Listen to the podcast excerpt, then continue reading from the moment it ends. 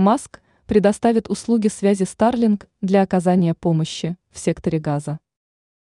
Американский миллиардер Илон Маск заявил о готовности предоставить услуги спутниковой связи сети Starlink в рамках оказания помощи в секторе газа.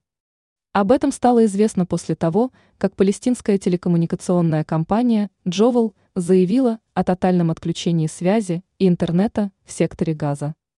Илон Маск в аккаунте соцсети Ха сообщил, что готов предоставить возможности Starlink в целях обеспечения связи международно признанным организациям в рамках оказания помощи в секторе газа. При этом предприниматель отметил, что предоставляет связь из гуманитарных соображений, а также по согласованию с Тель-Авивом. Он также заверил, что ни один из терминалов Starlink не был подключен из анклава, но если это и случится – то компания примет чрезвычайные меры. Перед оказанием услуг подключение проверит на предмет безопасности правительства США и Израиля. Ранее Минсвязи Израиля пригрозил разорвать отношения со Starlink из-за того, что палестинское движение Хамас воспользуется Starlink и восстановит связь в секторе.